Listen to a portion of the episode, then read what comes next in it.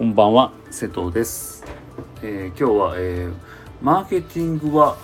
思いやり」というお話をします。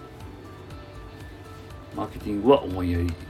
でマーケティングって結構まあ一言で言うのは難しいんですけどまあ要はなんか商品をまあそのユーザーに届けるみたいな。まあそういうことなんですけど。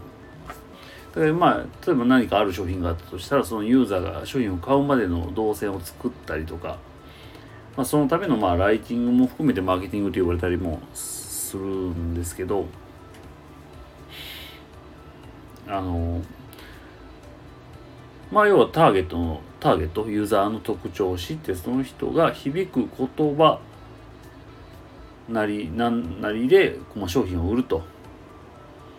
いう感じですよね。だから要はなんせターゲットの分析が大事ですよと。ターゲットがどういう人なのかを分析してどういう言葉が響くのかとかどういう、えー商品がいいのかとかを分析しましょうみたいな。まあそういうことをまあまあ一般的にはあまあ習うというか学ぶんだりするなんだけどまあでも結局それってもうちょっと深く考えた方がよいいかなというのも気づいたんです。あの要するに、まあ、ターゲットっていうのは、まあ、悩んでる人だったり何かを必要だと思ってる人を思いやる心という視点で考えたら結局はその人に響くんじゃないかとギブできている状態になると。小手先のそう要はターゲットがどういう状態だからこの言葉が響くよっていうのはもちろんねまあ結局はそうなんですけど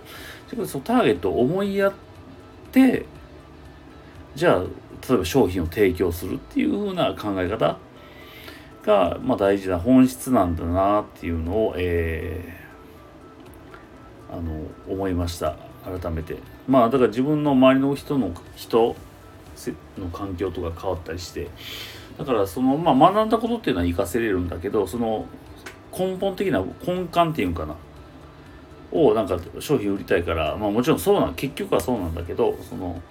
なんじゃだけどその人に対する思いやりみたいなところからは発信発しなんかなんかこの生み出した方が結局はあのうまくいくしあの自分にもいいし本当の意味でのマーケティングとかができるんかなって